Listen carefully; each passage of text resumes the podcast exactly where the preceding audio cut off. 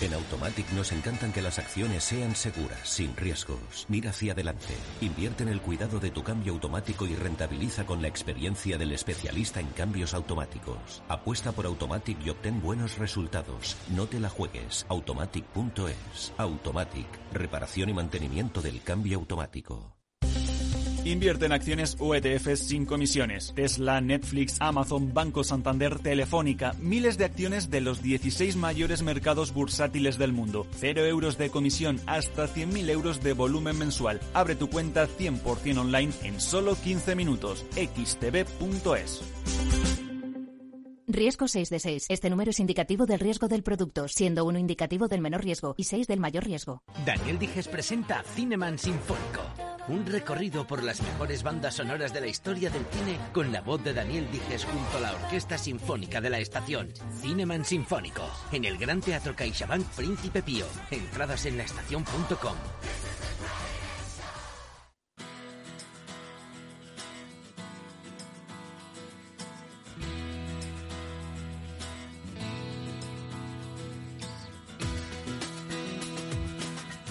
Después del trabajo, After Work, con Eduardo Castillo, Capital Radio.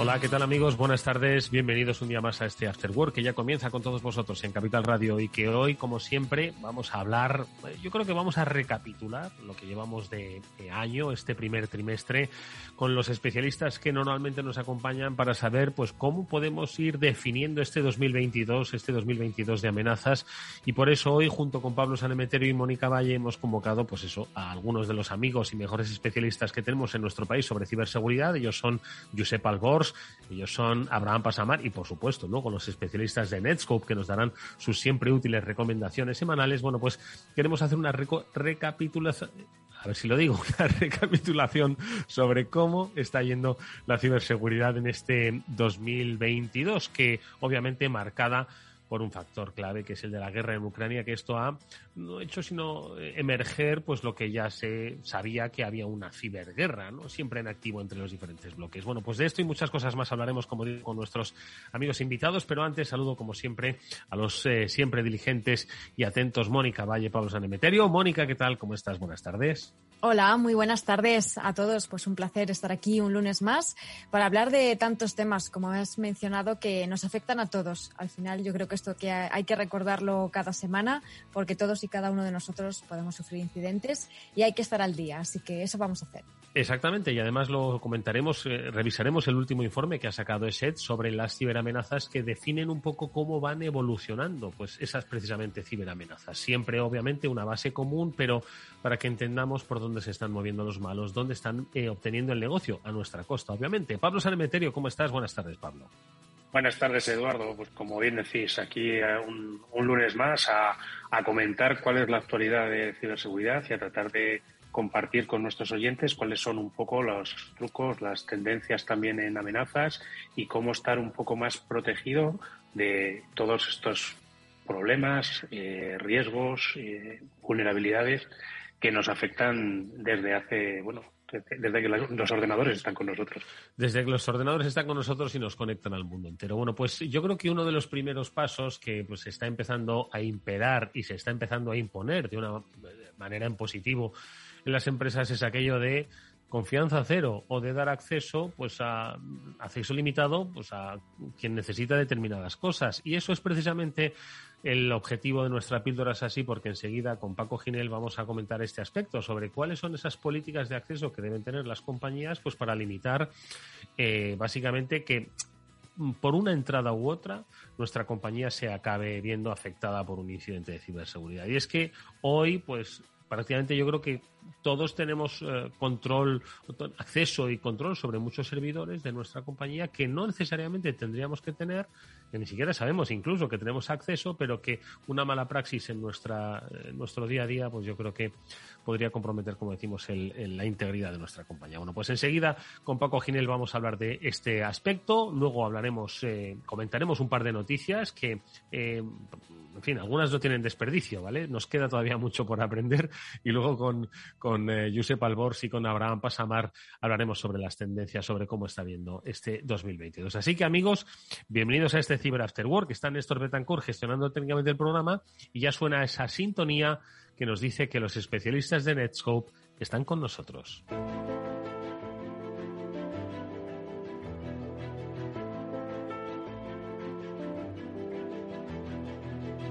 Bueno, y con Paco Ginel eh, vamos a hablar de un acrónimo, el ZTNA, que básicamente viene a ser algo como Zero Trust Network Access, es decir, a quién vamos a darle acceso, eh, quién debe tener determinados accesos, pues a lo que es todo el conjunto de actividad de nuestra compañía.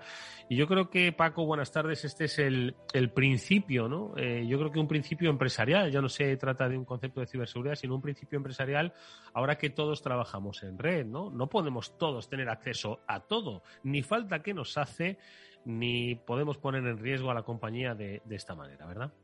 Efectivamente. Buenas tardes, Edu, Mónica, Pablo, y buenas tardes a todos los oyentes. Este es un concepto que en la última vez que estuve yo en vuestro programa mencionamos de pasada, cuando hablamos de todo el contexto de Security Services, y prometí que en un programa futuro íbamos a profundizar un poco más ¿no? en lo que significaba el, el Zero Trust de, de. Y la verdad es que, eh, en pocas palabras, tú lo has explicado bastante bien.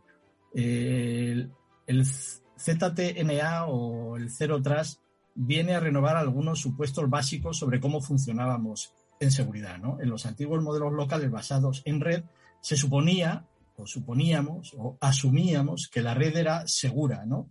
Y simplemente verificábamos la identidad de una persona, usuario y contraseña antes de otorgarle acceso, pero acceso a toda la red y a todos los recursos que estaban en la red sin discriminar. Es decir, el paradigma típico otorgaba al usuario acceso a todo o a nada. Permitir o bloquear eran las únicas opciones.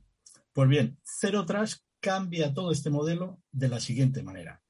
Cuando una persona solicita acceso, esa solicitud se evalúa en un contexto de varias condiciones. La identidad es una de ellas, pero el sistema también considera dónde se encuentra esa, esa persona, la hora del día, el dispositivo del, que se conecta, el tipo de conexión a la red y muchas otras variables. Es decir, ya no vale solo el, el usuario y contraseña para tener acceso, además, a todos los recursos que están en la red de forma indiscriminada. Porque también la aplicación a la que se conecta la persona o el nivel de servicio deseado forma parte de ese contexto. También la forma en la que se protege la ruta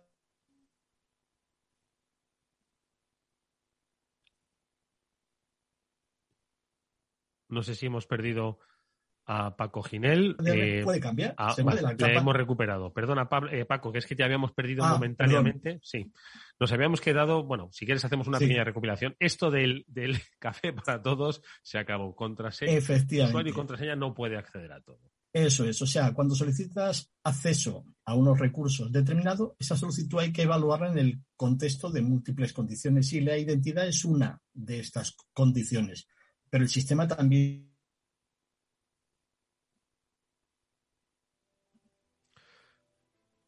Pues nada, eh, Pablo, tenemos, eh, eh, fíjate que además con esto que, considerar dónde estás. perdona Paco, porque estamos recuperando, está, está, yendo y volviendo la conexión. Venga, continúa a ver si nos acompaña la tecnología, ¿vale? Yo creo que es que. Vamos a ver. Exactamente, nos están oyendo los del cero. Vaya, vaya. Vamos a ver si estos del programa pueden o no pueden. Bueno, ¿qué tal ahora? ¿Más ahora estable? Perfecto. Venga, adelante. Bueno, pues decía eso, hay múltiples variables, no solo el usuario y la identidad. Eso es una. La, la identidad es una parte que hay que validar, pero también dónde te encuentras, hora del día, dispositivo, tipo de conexión a la red, otras variables como la aplicación a la que te conectas o el nivel de acceso que requieres. No es lo mismo una aplicación con datos médicos que un videojuego. La forma en la que proteges el acceso, por ejemplo, si, te si accedes a tu cuenta de, correo electrónico personal, utilizas una conexión a Internet normal, mm. con una protección de seguridad en la, etapa, en la capa de transporte TLS que se negocia entre el servidor de, correo y tu cliente de correo. Pero si un médico tiene que acceder a los registros de un paciente, hay que establecer una ruta segura, cifrada y autenticada independientemente de las capacidades de la red o de la aplicación subyacente. Entonces, con este contexto, lo que determinamos es el nivel de confianza de la sesión de una persona. Y si podemos confiar poco o mucho en esa persona con ese contexto determinado. Y esto es lo que hace ZTNA. Una persona que solicita acceso en un momento inusual, a una hora del día que no es un horario de trabajo normal, desde una ubicación inusual, extraña, a una aplicación muy confidencial, pues probablemente tengamos que meterle un proceso de autenticación de varios pasos. Es decir, no bastará con un usuario más contraseña y le solicitaremos un segundo factor de autenticación o alguna validación adicional. Y aún después de eso, podemos hacer que el acceso otorgado se limite a un pequeño conjunto de datos y funciones o solo en un modo de, lectura, sin embargo, un trabajador que accede a su hora habitual desde una ubicación segura, desde el equipo desde el que trabaja siempre, es decir, con un contexto de un nivel de confianza suficiente, puede obtener un acceso más completo a todos los datos y capacidades de la aplicación. Oye, Paco, em, compartimentar esas, esas capacidades es difícil, es decir, si de alguna forma pues estamos siendo selectivos, ¿no? Por determinadas ubicaciones, determinados accesos, determinadas horas, determinados perfiles. Al final, dentro de una compañía, bueno, pues son muchos los compartimentos, ¿no? Que hay y muchos los perfiles. Entonces, ¿cómo podemos machear eso sin que, pues, primero suponga mucho trabajo y segundo sea eficaz para esa empresa? Vamos a ver, incrementar el nivel de seguridad siempre nos va a requerir un esfuerzo adicional. O sea, eh, evidentemente lo más fácil es dar acceso libre, como hacíamos antes, a, todo a, todos los recursos de la red, simplemente con un eh, acceder o denegar acceso a todo. Aquí lo que estamos haciendo es bajar a un nivel muchísimo más bajo y incrementar el nivel de seguridad en función del contexto y de lo que necesita cada usuario en un momento determinado. Es decir, en su modalidad más avanzada, en este modelo podríamos resaltar, por un lado, como he dicho, el contexto, porque en la seguridad anterior al modelo SASE, la red definía el perímetro y simplemente era una barrera que había que cruzar para acceder a todo. En ese contexto podríamos pensar que la identidad es el nuevo perímetro de confianza cero, porque la identidad hay que validarla para permitir el acceso, pero eso no nos basta ya. Un mejor enfoque, como he dicho, es evaluar todo el contexto. Y la identidad es una parte más, pero nada más. Luego, el mínimo privilegio. Esta es, esto es lo que significa, esto es lo que Zero Trust viene a decirnos con, su, con el acrónimo de Zero Trust Network Access. Zero Trust siempre intenta otorgar solo el acceso mínimo necesario para permitir que el usuario realice el trabajo que tiene que hacer. Y esto requiere un trabajo de definición de cuáles son las actividades que tenemos que realizar en función de nuestro perfil de usuario dentro de la red. La forma más avanzada de Zero Trust también permite descubrir constantemente si hemos otorgado demasiados privilegios y hay que eliminar algún exceso de confianza en el sistema. Y luego Zero Trust permite mantener, como si dijéramos, un historial de actividades cuando los trabajadores interactúan con las aplicaciones.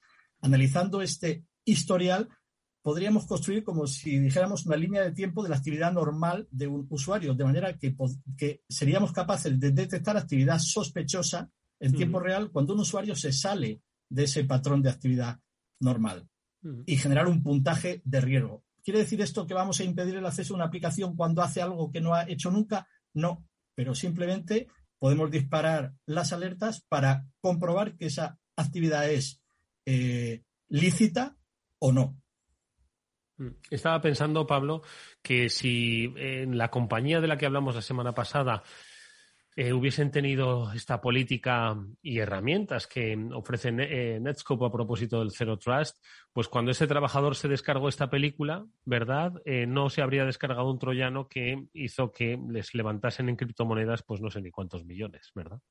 Desde luego, incluso hubieran sido capaces de detectar cuando ese troyano se comunicara con su comando y control para, para, recibir órdenes y para que los malos fueran entrando poco a poco y, y, pivotando por toda la red de la, de la organización y se hubieran dado cuenta, pues eso, de que los ordenadores se conectaban a IPs, a dominios, igual incluso a horas fuera de lo normal, eh, con estos paneles donde los, donde los atacantes son los que tenían el control de estos equipos infectados.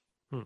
Sí, que ojo, que esta píldora que hoy nos ha traído a Paco Ginel no consiste en que os estamos diciendo que vuestra empresa va a espiar lo que vais a hacer, dónde vais a entrar. No. Primero que eso no debéis hacerlo y menos descargarnos películas, pero se trata básicamente de tener un mayor control porque la superficie de exposición eh, quizás para vosotros es solo los accesos a vuestra empresa, pero vuestra empresa está conectada con el resto del mundo y eso es lo que lo pone verdaderamente en riesgo. Bueno, pues ahí tenemos Zero Trust Network Access, la recomendación que en este caso ha sido Paco Ginel, nos ha traído en su píldoras así. Paco, muchísimas gracias como siempre, un fuerte abrazo y hasta muy pronto.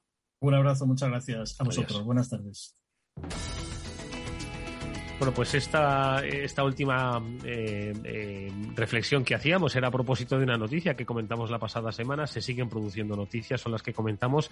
Y una de ellas que me ha llamado la atención, si queréis luego la comentamos, eh, porque me ha recordado que, bueno, nosotros en este programa no nos metemos en política, ya lo sabéis, Pablo y Mónica, ¿no? Pero si tenemos que fijarnos en algo de la política, es que mm, en esos 11 puntos que el, el líder de la oposición, Alberto Núñez Feijó, pues fue a tratar con el presidente del gobierno, Pedro Sánchez, 11 puntos fallidos. Ni siquiera se pusieron de acuerdo en el que para nosotros, digo, para este programa es el más importante, que es el de la ciberseguridad. Y es que al final va adquiriendo pues agenda de Estado el concepto de ciberseguridad y por lo menos así países como Australia lo demuestran que han eh, creado un fondo de casi 10.000 millones de dólares, 10.000 millones de dólares dirigidos exclusivamente al terreno de la ciberseguridad. Pablo. Sí, 10.000 millones de dólares en 10 años, lo que supone prácticamente pues unos mil millones de dólares al año. Recordemos, ya que no nos metemos en política, pero que nuestro presidente ha anunciado que este año se van a dedicar mil millones a ciberseguridad, de los cuales, pues bueno, yo por si se busca un poco las noticias, podemos ver que 50 ya se han adjudicado para el SOC de la administración pública, con lo cual en teoría deben quedar 950 millones. 950, que son muchos, ojo, ¿eh? Que, son, muchos, pero ojo, a ver si todos van a ciberseguridad, que había ahí todo un revolutum de muchas cosas que no sé si al final entrará todo en ciberseguridad. Aquí al menos Australia sí que ha dicho que los 9.900, básicamente 10.000 millones en 10 años, 1.000 millones por año, van a ir todos a ciberseguridad, a, a un proyecto que han llamado Red Spice, y que contará con 1.900 técnicos. Ya te está hablando de que va a contar con 1.900 personas especialistas en ciberseguridad y, ojo, para elevar tres veces la capacidad ofensiva del país. Ya no hablamos muchas veces de defender, que hablamos muchas veces, sino que ya directamente hablan de elevar la capacidad ofensiva. Esto que muchas veces parece un tabú, pero que hoy hay que tenerlo en cuenta, esa capacidad, viendo que eh, estamos en un momento que militarmente se está viendo que la ciberseguridad es una parte más, como vinimos desde hace muchos, desde hace más de una década hablando, que el ciberespacio es un ámbito más de guerra, pues bueno, aquí el, gobierno australiano se está preparando y se está fortaleciendo sus capacidades en este tipo de, ámbito eh, y además, pues eh, hablando de mejorar todos los niveles y la capacidad de respuesta, incluso de inteligencia, que muchas veces hemos hablado de la inteligencia de amenazas, pues otra parte más en la cual van a apostar muy fuerte, inteligencia artificial, machine learning, pero sobre todo esa inteligencia de amenazas, ese saber qué capacidades tienen tus, tus adversarios, los países de alrededor, y además hablando a nivel país, ¿te acuerdas que muchas veces hemos hablado de algunos grupos que los llamamos actores Estado porque tienen detrás eh, algún Estado que les patrocina. Aquí directamente el gobierno australiano está diciendo que él es el que va a ser el propietario de, de 1.900 personas preparadas para temas de ciberseguridad. Mónica, ¿qué te parece?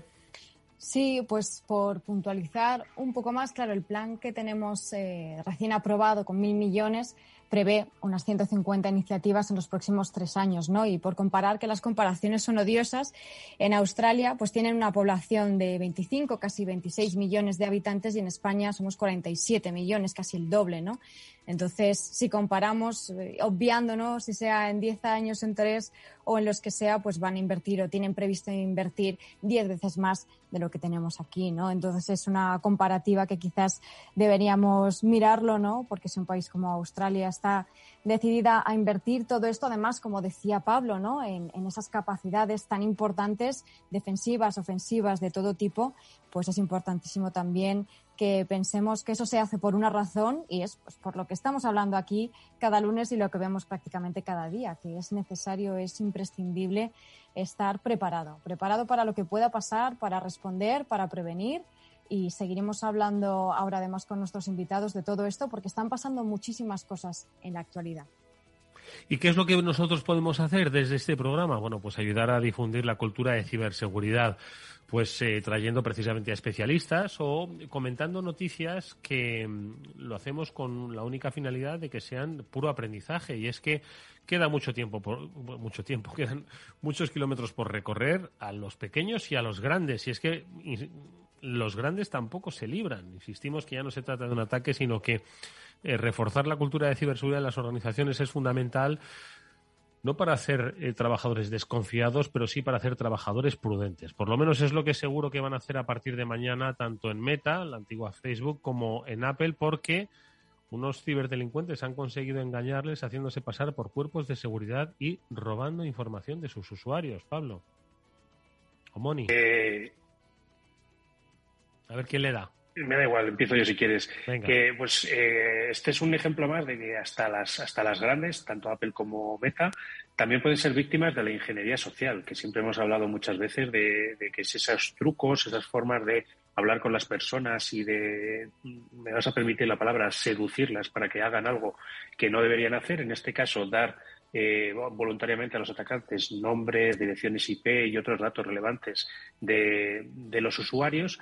Los atacantes han hecho pasar por fuerzas y cuerpos de seguridad del Estado. Normalmente todo este tipo de, formularios o de formas de, trabajar con, este, con los cuerpos y fuerzas de seguridad del Estado se pueden hacer pues bajo unos mecanismos supervisados, bajo unos canales autorizados y con un grupo de personas eh, que son las, las que están validadas para hacerlo y muchas veces además con órdenes firmadas por, jueces. Además es que si no hay un juez muchas veces que te autorice estas cosas no se puede hacer.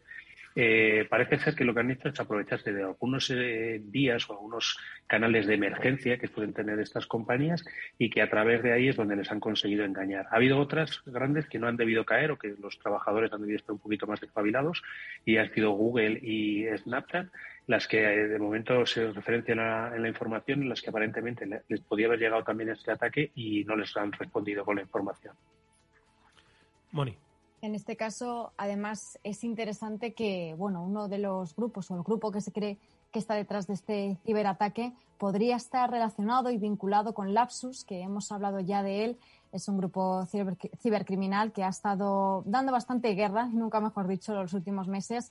Han atacado o intentado atacar a muchísimas compañías, pero que sepamos, a algunas como Microsoft, como Nvidia. Y bueno, sabemos eh, que esta información personal que han obtenido pues podían haberla utilizado para otros ciberataques, que es lo que suele ocurrir. Al final roban, exfiltran información tanto para extorsionar, como otros casos que hemos estado hablando, como para perpetrar otros ciberataques con esa información, que es también uno de los principales riesgos, ¿no? Por los que las compañías grandes o pequeñas, como estamos viendo, tienen que proteger su información. Bueno, pues eh, como digo, se trata de seguir avanzando en aumentar la cultura de ciberseguridad. Nadie está a salvo de pequeños deslices, o bien de ingeniería social, o bien de torpeza. torpeza lo decimos sin, sin el ánimo peyorativo, y es que vivimos en una era de la comunicación, de, la, de, la, de lo audiovisual y también de lo exhibicionista. Y eh, precisamente ese exhibicionismo es el que a veces nos lleva a cometer esos pequeños deslices que, ojo, podrían poner en riesgo pues nada menos que instituciones como la Casa Blanca, Pablo. Y es que compartía hoy Pablo con nosotros un tuit que seguro que le ha llegado a mucha gente, pues que básicamente aparecía un señor haciéndose una foto en la sala de prensa de la Casa Blanca y en eh, el mural eh, que salía de fondo y que probablemente ni había reparado, pues encontraba la clave de acceso y la contraseña a la wifi de la oficina de prensa de la Casa Blanca. Pablo, cuéntanos un poquito qué es lo que ha pasado, porque ha habido bastante chanza, pero insisto, esto, mucha chanza pero esto pone en riesgo pues un ámbito como el de la, el de la Casa Blanca, nada menos. A ver, sí, evidentemente. Este, en este caso era un programa de, estaba viendo pues un programa de viajes de españoles por el mundo que pues estaban haciendo la entrevista a un, a un periodista español que debe estar en Washington y que debe hacer un asiduo en la Casa Blanca. Entonces le acompañaban con la, con la cámara y hacían el recorrido un poco por la Casa Blanca.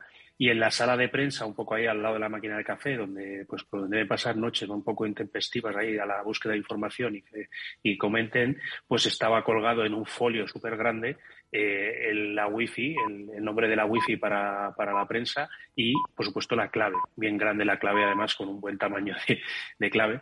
Y nada, yo le aproveché, le hice una foto a la pantalla y, y, la, puse en, la puse en Twitter como ejemplo de ese tipo de cosas que no hay que hacer. Es decir, eh, está bien el, que lo tenga en la sala de prensa para que lo puedan entender, lo puedan tener cualquier periodista que llegue de nuevas, pero casi es mejor que lo tengáis en papelitos pequeños, que lo repartas a la entrada de la sala de prensa, eh, incluso que esa contraseña se pueda cambiar cada día. Porque como bueno, ha suscitado un poco de, de, controversia, un poco o debate, que es lo que yo buscaba un poco con el Twitter, que se hablara un poco, bueno, pues gente decía, hombre, prensa las, la, la wifi de, de, prensa estará aislada de la Casa Blanca. Hombre, pues espero que sí, que esté aislada. Lo normal sería que esa wifi, además, como decía alguno, dice en banca incluso eh, te lo da otro proveedor de acceso a Internet. Es decir, si tienes pues con el de azul, pues te lo da el rojo o el naranja, te lo da otro, otro proveedor de telecomunicaciones. Pero eh, no es tanto el riesgo alrededor de la Casa Blanca como, pues, por ejemplo, que los, los propios profesionales que, que, están cubriendo las noticias en la Casa Blanca llevan ya configurada esa red wifi en su teléfono. Y un atacante lo que puede hacer es generar un punto de acceso falso con ese mismo nombre de, de wifi y con esa misma contraseña. Y a partir de entonces esos teléfonos de los de los periodistas se van a conectar a la wifi por defecto, porque está configurado para hacerlo así por defecto. Uh -huh. Y entonces podrá tener acceso a las comunicaciones. Son un poco esas, esas cosas que van un poco más allá, no solo el, el tener acceso. Yo lo daba un sí, poco sí, sí, la, no, es, la... no es tener wifi gratis a costa de la Casa Blanca, no, no, se trata de una información de acceso que alguien listo eh, va eh, probablemente a utilizar mucho más allá que lo, el resto de los mortales, pues que eso, que solo vemos wifi gratis o un gran tuit eh, el que ha hecho Pablo Sanemeterio. Mónica. Pues efectivamente, vamos, Pablo no lo ha podido explicar mejor y no me extraña que su tweet se haya hecho viral porque es que llama mucho la atención Hombre, y, y más allá de, del chascarrillo, ¿no? Que pueda que pueda provocar, efectivamente, pues como dice Pablo, hay que ir un poco más allá. Esa ingeniería social al final está basada en datos, en información y esto es una información que le puede dar pues, datos muy valiosos a quienes están acostumbrados a utilizar y aprovecharse de estas cosas para perpetrar otros ataques. Así que fantástica divulgación, Pablo, como siempre. Di que sí, di que sí. Claro 500 que sí. likeazos tiene hasta ahora, ¿eh? Y muchos más retweets. Este, Un este influencer tweet de, de, de Pablo Colorado. Bueno, pues con esta, con esta lección, porque esto no son nada más que lecciones, eh, si os parece vamos a dar ya paso al primero de nuestros, de nuestros invitados. Enseguida saludamos a Josep Albors, al responsable del Laboratorio de Concienciación de SET, y luego hablaremos con Abraham Pasamar, CEO de Incide. Pero antes, brevísima pausa y un pequeño consejo. ¿Te sientes atraído por invertir pero no sabes por dónde empezar? XTB, el broker líder en el mercado europeo con más de 450.000 clientes, pone a tu disposición la mejor oferta del mercado, cero comisiones en la compra y venta de acciones y ETFs de todo el mundo hasta 100.000 euros mensuales. El proceso es muy sencillo, entras en xtb.es y en 5 minutos abres una cuenta completamente online. Vas a disponer de la mejor formación del sector, análisis de mercado y atención al cliente en castellano y disponible las 24 horas al día. Con XTB estás invirtiendo en calidad de oferta, confianza y seguridad en XTB xtb.es. Riesgo 6 de 6, este número es indicativo del riesgo del producto, siendo uno indicativo del menor riesgo y 6 del mayor riesgo.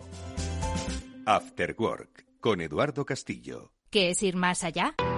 Con Arval podrás llegar donde te propongas de la forma más sostenible y desplazarte como y cuando necesites con una oferta de renting sostenible, segura y conectada. Y preocuparte solo de conducir porque nosotros nos ocupamos del resto. Arval, la transición energética arranca aquí. Más información en arval.es. Finanbest, ganadores del premio del diario Expansión a la cartera de fondos de inversión más rentable en 2021 en categoría conservadora. Finanbest, cinco estrellas Morningstar para nuestro plan de renta fija mixta. Finanbest, gestor automatizado líder en rentabilidad por tercer año consecutivo. Finanbest, tú ganas.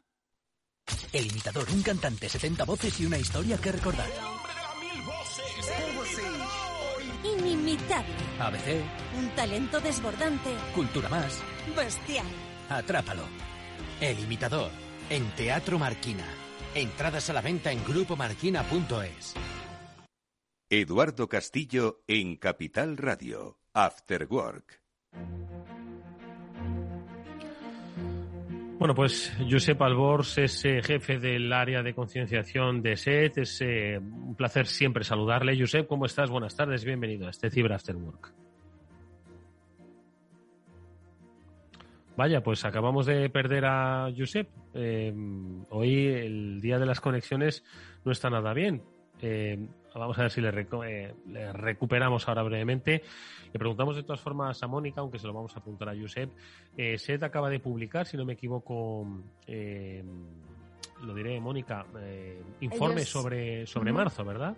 Sí, eh, mensualmente SED siempre envía y publica un resumen de todas las amenazas o de las principales amenazas que han estado detectando en sus sistemas durante el último mes y precisamente hoy lanzaban el de marzo de 2022 pues haciendo una reflexión sobre todo lo que ha ocurrido. La guerra en Ucrania, por supuesto, ha marcado el mes de marzo también en términos de ciberamenazas, como hemos estado comentando.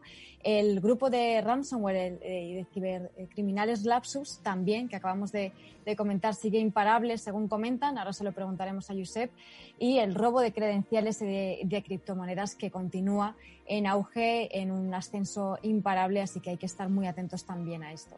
Bueno, pues eh, si os parece, saludamos a Josep Albors. Josep, ya hemos recuperado la conexión. ¿Cómo estás? Buenas tardes. Hola, muy buenas tardes.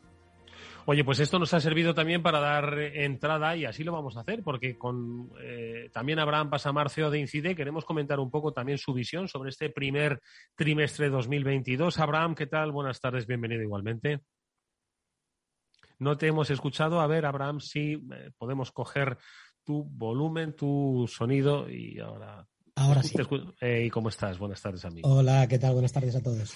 Bueno, pues oye, eh, no sé lo que llevamos de trimestre, qué os ha parecido, si es más duro que el último con el que se cerró en el año 2021. Hablábamos, eh, Josep, del informe que eh, hacéis mensualmente, ¿no? Y que en marzo, bueno, pues tenía tres puntos, ¿no? Uno de ellos el de la guerra de Ucrania, si os parece, lo comentamos un poco por encima, ¿no? Porque yo creo que merece un, capítulo aparte ver si de alguna forma el mundo se ha desequilibrado igual que lo está haciendo, por desgracia, en el terreno físico, en el terreno de la guerra eh, abierta, militar, cruenta. Si en el terreno de la ciberseguridad habéis visto o habéis percibido que se han producido, no disfunciones o distorsiones. sé ¿cómo lo veis desde ese vosotros? Bueno, desde luego, de momento, por suerte, no se ha producido ningún ciberincidente a nivel global. Y eso, de momento, pues pueden ser buenas noticias. Lo que pasa es que hemos de tener en cuenta de que eh, pues se ha hablado mucho de las posibilidades que tendría un país eh, como Rusia a la hora de causar una disrupción, no solamente en Ucrania, sino en otros países. De momento hemos visto que sí, que han lanzado algunos ataques eh, contra algunas organizaciones o empresas, pero no a gran escala y los hemos identificado. Son todos ataques relativamente sencillos en tanto cuanto lo que buscan es eh, eliminar la información de los sistemas que infectan. Lo hemos visto mucha desinformación, eso estamos viendo todos los días. Desinformación a todas horas, ya no solamente para eh, confundir al enemigo, sino también a la opinión pública internacional. Y luego hemos visto cómo Rusia también ha recibido de lo suyo por parte de ataques, ya sea los protagonizados por grupos como Anonymous, en los cuales pues ha ido atacando a instituciones públicas, empresas privadas, eh, incluso mostrando información eh, referente a, soldados. Y recientemente hemos visto también cómo hay gente que ha aprovechado eh, la filtración del ransomware country para usarlo en contra de algunas empresas rusas. O sea, ha sido movidito, no a, lo que es el nivel de las operaciones clásicas que estamos viendo sobre el terreno, obviamente, pero no debemos bajar la guardia por si esto escalase a otra magnitud. Eso es lo que le quiero preguntar a Abraham. ¿Creéis que, esto va a ir a más? ¿Que puede ir a más? Eh, Abraham. Perdón, que ha vuelto a pasar. Eh, yo creo que puede ir a más. Sí, ha habido, evidentemente no ha habido nada así muy, muy grande o muy notorio, como decía Josep, aunque sí que hubo un, ataque contra SATCOM, que claramente está relacionado con el, con el conflicto y sí que hubo muchos routers eh, de recepción de satélite afectados, eh, con una vulnerabilidad que se conocía hace tiempo, por cierto. puede ir a más, puede ir a más. No, no, podemos decir que no, aunque, bueno, lo que yo también creo es que la, la, subida de ciertos ataques de ransomware está relacionada también con el conflicto, porque es obvio que puede ser una fuente también de, de ingresos, ¿no? Para, para, la guerra en la parte, en la parte rusa. Y creo que eso puede estar relacionado. No sé si Josep opina lo mismo, pero yo veo una, una cierta relación. También el posicionamiento muy claro del grupo Conti a favor de, pues, eh, a favor de, de Rusia eh, ha hecho que, que, bueno, que hayan tenido contrapartida, ¿no? Ese posicionamiento tan, tan claro y que ha sido, uh, de alguna manera, se ha producido un leak interno dentro del, del grupo y ha, y ha, salido información a relucir, lo cual es, es interesante ver que no hay unos posicionamientos eh, uniformes, ¿no? Dentro incluso de un grupo como ese. ¿Qué os parece, Pablo, Mónica, esas primeras reflexiones que han eh, comentado tanto Josep como, como Abraham? Pues eh, me parecen que están en, en, en, el camino en el cual, pues como hablábamos igual que, que, Australia, que estamos en un momento de que la ciberseguridad afecta a todo y en, y en un momento de guerra más. O sea, lo que comentaba Abraham de los, del, del, ataque a los, a los routers de satélite es algo bastante curioso, porque además como con esa vulnerabilidad, si no me equivoco, Abraham, conseguían que los routers directamente, entre comillas, se frieran, o sea, se quedaban directamente atontados. Sí, sí, efectivamente. Eh, no recuperables. Varios Exacto. Hay varios análisis al respecto. Uno de un, de un, un español que, que, es un, un researcher, eh, eh, Rubén Santamarta, que, que, es un researcher eh, que ha investigado esto desde hace bastantes años y que ya había advertido de que esto podía pasar y se ha visto cómo se han uh, utilizado esas vulnerabilidades existentes y ya publicadas con anterioridad y, y, efectivamente dejan fritos los firmwares de los routers. Probablemente es más, eh, acabarán en la, en la, basura esos routers que, que tener que, que, recuperarlos todos, ¿no?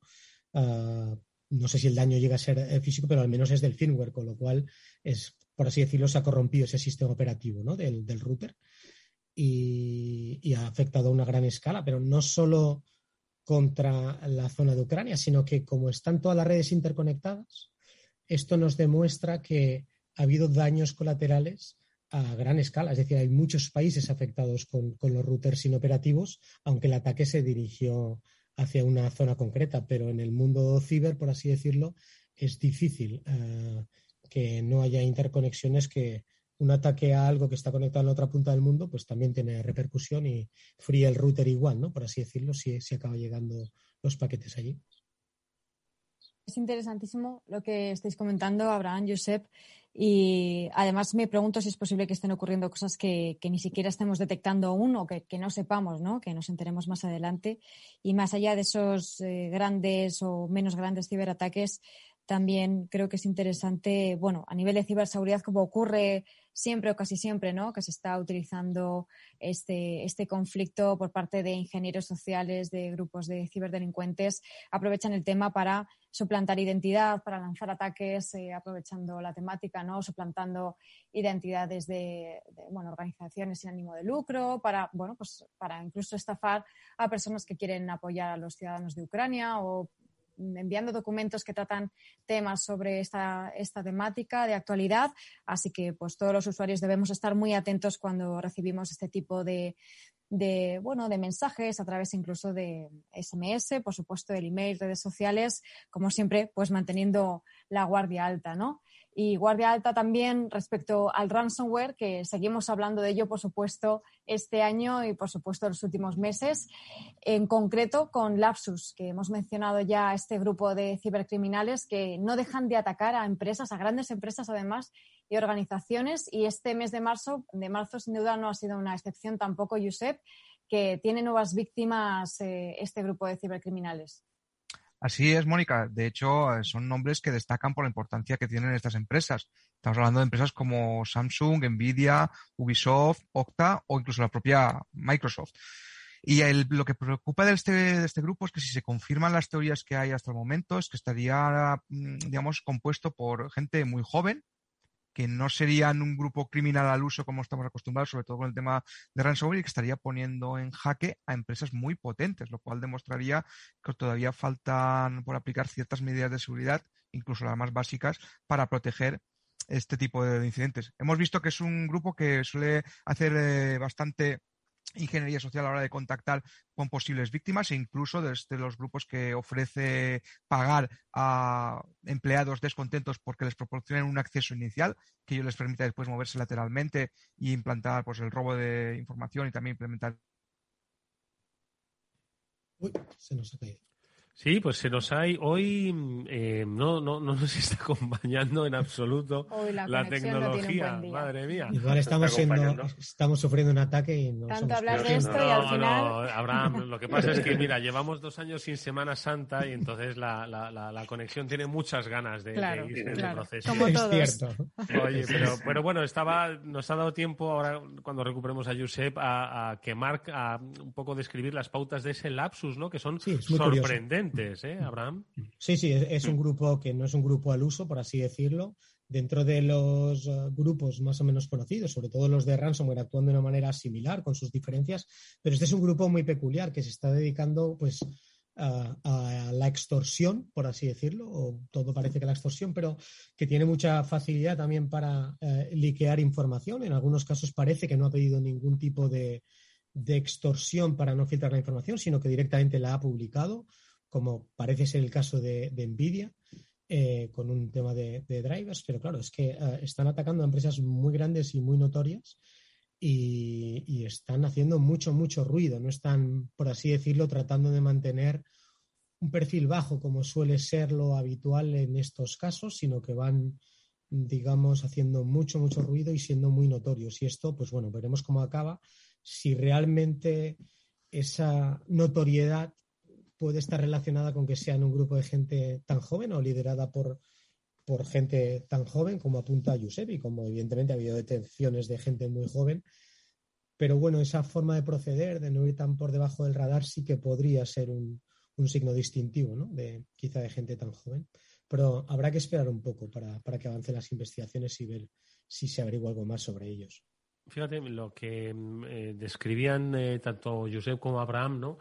Me hace pensar, vamos a ver, no quiero a- a, eh, lanzar un mensaje pesimista, ¿no? Pero que a veces en el terreno de la ciberseguridad das varios pasos para adelante y luego de repente retrocedes un par de ellos y tienes que reaprender cosas, ¿no? No puedes dar por supuesto, ¿no? Que ah, te has armado pues con una estructura de ciberseguridad, con tecnología, con conocimiento, tienes que estar en permanente revisión, ¿no? Y no dar, eh, Pablo, Mónica, nunca nada por supuesto. Mira, quiero decir, a nadie se le habría ocurrido describir a, a Lapsus como este grupo mm, preprofesional, ¿no? Por decirlo así, ¿no? De, de cibercriminalidad. Y, yo creo que esto ha dado la vuelta un poco también al paradigma. No sé qué opináis. A ver. Totalmente. Además, de hecho, yo pondría un poco, o destacaría, que yo creo que a veces pasa un poco por debajo del radar, ese punto que, que decía Josep, de que están dispuestos a pagar porque los trabajadores les den acceso a, con sus usuarios y sus credenciales. Esto para mí es un punto, yo creo, que eleva un poco más el nivel de seguridad que tienes que poner, los dobles y terceros factores de, de, de acceso, de, de autenticación, para que no simplemente sea un usuario y una contraseña con lo que puedan acceder a tu organización. Que es que el- lo que hemos hablado muchas veces de que los insiders que pueden estar dentro de la compañía, pues muchas veces tienen que, que ser seducidos o tienen que ser atraídos por ingeniería social o por pagos, etcétera, que directamente ya lo pones en redes sociales y, oye, que me pague X dinero y me dé sus credenciales, tiene aquí esta recompensa y me parece un, un salto, una escalada cualitativa en los, en los ataques. Sí, desde luego esto añade, añade mucho más complejidad a la hora de, de elaborar y de implementar las estrategias de ciberseguridad en las compañías y además tienen que lidiar no solamente con, con insiders que, que siempre ha habido, ¿no? sobre todo en grandes empresas, sino también con este tipo de, de amenazas. Así que en este sentido, no sé, Abraham, si hay algo que las empresas suelen hacer, cada vez se habla más y se implementa más, pues metodologías como Zero Trust, de confianza cero, en las que, bueno, pues los accesos son siempre muy medidos, ¿no? No se le da acceso a cualquier persona y en el caso de que se le dé, tampoco lo tiene a cualquier dispositivo ni, ni a cualquier dato. ¿Cómo se puede entonces solucionar o reducir el riesgo de que un empleado pueda vender datos de, la compañía a terceros? Claro, al final, como todo en la seguridad, eh, siempre, la seguridad siempre decimos que un poco hay que estructurarla por capas, ¿no? y sobre todo intentar tener no una única capa que te protege de algo, sino que haya varias capas en las que puedas tener al menos un indicador o un control e ir superponiendo estas capas de seguridad. Como bien apuntas, pues la gestión de identidad es muy importante y es algo cada vez más, más importante, pero también incluso anticiparse, ¿no? Con temas de inteligencia, de threat intel, como hemos eh, visto en otros eh, programas también, eh, supervisar si eh, en la dark web se está hablando de nosotros, si hay esas credenciales exfiltradas, si hay algún tipo de contacto o algún tipo de ofrecimiento como estos que, que Lapsus pues ha, puesto tan de moda y se está hablando tanto estos días, ¿no? Es decir, ofrecerá claramente eh, a los potenciales insiders que contacten con ellos, que les van, si les facilitan pues unas credenciales o simplemente ejecutan algo donde ellos les digan, pues les van a dar una prestación económica o una compensación por esto, ¿no?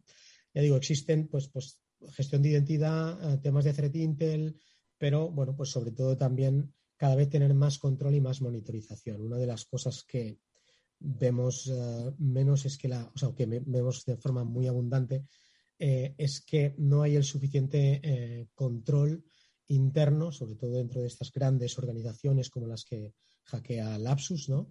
Eh, o cualquier otro atacante de ransomware estándar, que, falta monitorización, control e interpretación de esos datos y de esas alertas, que tienen que ir teniendo servicios gestionados de seguridad que les den esa, esa protección.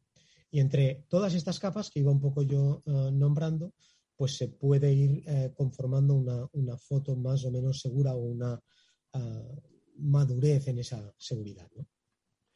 Mira, lo decía eh, Abraham, eh, nosotros lo recomendamos. Hace ya unas semanas hicimos un especial sobre Threat Intelligence, sobre ciberinteligencia. Creo que es ahora mismo una de las herramientas frente a estos escenarios tan cambiantes. No me refiero a los escenarios que se están viviendo en el mundo, sino a los a los perfiles, a, los modus operandi, frente a eso, pues, ¿qué es lo que se puede hacer? Bueno, pues dotar de inteligencia preventiva, ¿no? A, las compañías, pues para saber si podría ser víctima o no de una amenaza, si están hablando de ti, entre otras cosas.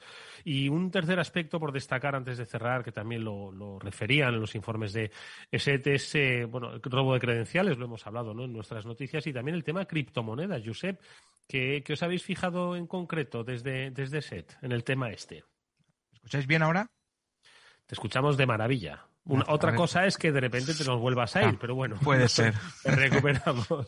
bueno, respecto al robo de credenciales, lo que estamos viendo es una continuación con respecto a lo que veníamos observando desde hace meses.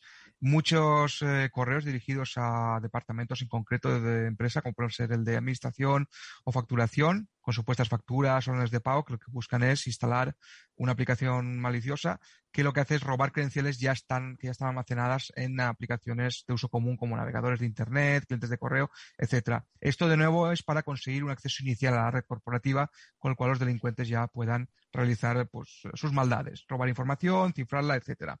Y con respecto a las criptomonedas, lo que vemos es que, eh, los delincuentes siguen eh, eh, realizando acciones por las cuales pues intentan engañar a los usuarios para robarle sobre todo los, el acceso a sus billeteras de criptomonedas. Y estamos viendo cómo hay mucho énfasis en hacerlo a través de dispositivos móviles Pues es la regla que confirma que, que hoy Josep estaba estaba escrito que, tendría mala, mala conexión. Abraham, ¿qué mm, puedes decirnos del tema robo de credenciales y del cripto, que es lo que se nos ha quedado pendiente comentar con Josep? Sí, como decía Josep, hay que estar muy atento y Mónica también lo ha comentado antes, eh, porque aprovechando, digamos, este gran hype o este gran eh, eh, subión, por ejemplo, de criptomonedas, de, todo lo relacionado con ellas, del conflicto de Ucrania, igual que pasó con el COVID, los, cibercriminales utilizan este, digamos, estas eh, situaciones o estas coyunturas para, amparándose en eso, incluso en la solidaridad de las personas, ¿no? Con el tema del conflicto de, la guerra y las donaciones, pues eh, buscar engaños. Y lo mismo pasa con las, con las cripto, ¿no? Pues intentan convencer a los usuarios de que van a tener algo novedoso, que va a subir, lo que sea, y van a buscar realmente eh, que esos usuarios que no son expertos en seguridad, aunque sepan de criptomonedas, pues puedan caer y les puedan robar sus wallets, ¿no? y todo lo que a lo mejor han ganado y todo lo que a lo mejor han conseguido, pues en un ataque de, phishing o en una instalación de un malware, pues eh, acaban perdiéndolo porque los atacantes eh, aprovechan eso. Igual que decía Mónica, mucha atención a, los correos que recibimos, ver que son de las fuentes eh, correctas, que no, que no nos dejemos llevar por ese impulso de tiene que ser ahora, ¿no? Porque nos dicen que es algo súper urgente y que, quedan muy pocas unidades o que muy pocos afortunados van a poder eh, aprovechar esa oferta, ¿no? Por así decirlo. Esos son los típicos trucos que utilizan para utilizar nuestra impulsividad. A ver, venga, un par de minutos de reflexión final eh, sobre el mundo cripto, el mundo credencial. Mónica. Sí, sobre las credenciales, pues que tenemos que cuidarlas, que al final tenemos que pensar que son las llaves de nuestra identidad digital, tanto como usuarios, como empresas, todos a nuestro nivel. Tenemos que, cuidarlas mucho, ¿no? Y tenemos que darles la, importancia que tienen al final, eh, lo que hemos comentado tantas veces, ¿no? Que esas contraseñas, que esas claves deben ser robustas, con unas contraseñas fuertes y aplicar como siempre decimos también, ese segundo factor de autenticación o múltiple factor de autenticación, cuantas más capas mejor, para que, bueno, en el caso de que pase algo y que lamentablemente hay muchas probabilidades de que pase, pues que por lo menos tengamos una segunda verificación que impida a los ciberdelincuentes acceder finalmente a esa cuenta o a esos datos, porque la tendremos nosotros y no puedan acceder a ella. Bueno, eh, a ver, eh, antes de, irnos, Josep, te hemos recuperado. Eh, no, sé si para, no sé. no sé si para estoy gafado. antes de que vuelvas a caer. venga, reflexión de 30 segundos de, sobre el mundo cripto que, también nos habíamos quedado ganas de escucharte. Bueno, el mundo cripto pues eh, eh, es algo que lleva años estando de forma, digamos, efervescente. Lo que pasa es que al ser algo que genera dinero y, eh, digamos, dificulta la trazabilidad, es también algo muy interesante para los delincuentes, con lo cual hay que tener en cuenta no solamente proteger nuestras carteras, sino también tener en cuenta que este tipo de criptodivisas pues permiten a los delincuentes tratar, que no siempre lo consiguen, de irse de rositas. Así que hay que ir con cuidado y sobre todo proteger nuestros activos. Pablo. Pues nada, está corroborar todo lo que hemos estado aquí diciendo y una cosita más, y es que este mundo de las cripto siempre es tan atractivo que los malos ya de hecho empezaron a instalar, eh, empezaron a trabajar en no solo ransomware, sino en instalar en los PCs de las víctimas cripto, criptominadores, es decir, los elementos que te dan dinero por, por estar en las blockchain y por estar verificando esas, esas transacciones y validando esas transacciones, que muchas veces hemos dicho que no compensa lo que cuesta la luz y más en estos tiempos que la luz está disparada, pero si la luz la paga otro, el negocio es redondo. Entonces hay que estar pendiente también de que no entren este tipo de bichos y que infecten tus equipos y que estés pagando con tu dinero de la luz, estés pagándole a otros los réditos. Abraham Pasamar, CEO de Incide. Abraham, muchísimas gracias. Gracias, Eduardo. Gracias a todos. Josep Albors es eh, responsable del Laboratorio de Concienciación de SED. Josep, gracias. Un fuerte abrazo. muchas gracias a vosotros.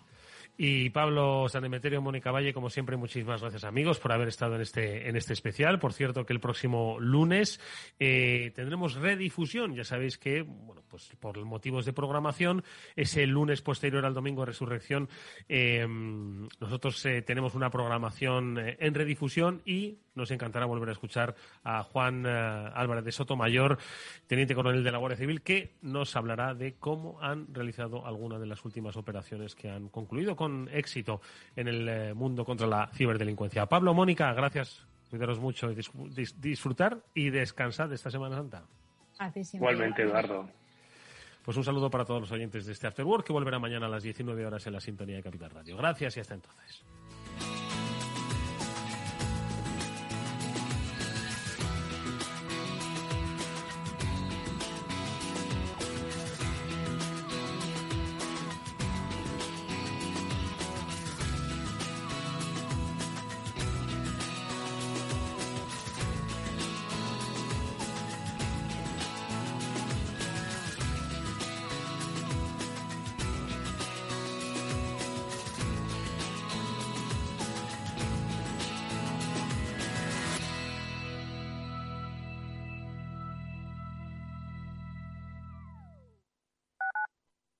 Capital Radio Madrid 103.2. Nueva frecuencia, nuevo sonido. Más del 35% del emprendimiento en la Comunidad de Madrid está liderado por mujeres, pero podrían ser muchas más. Arrancar mi proyecto con el apoyo de la Comunidad de Madrid ha sido fundamental. Hemos trabajado para conseguirlo y crecer juntas. Comunidad de Madrid. Para personas inquietas, Capital Radio.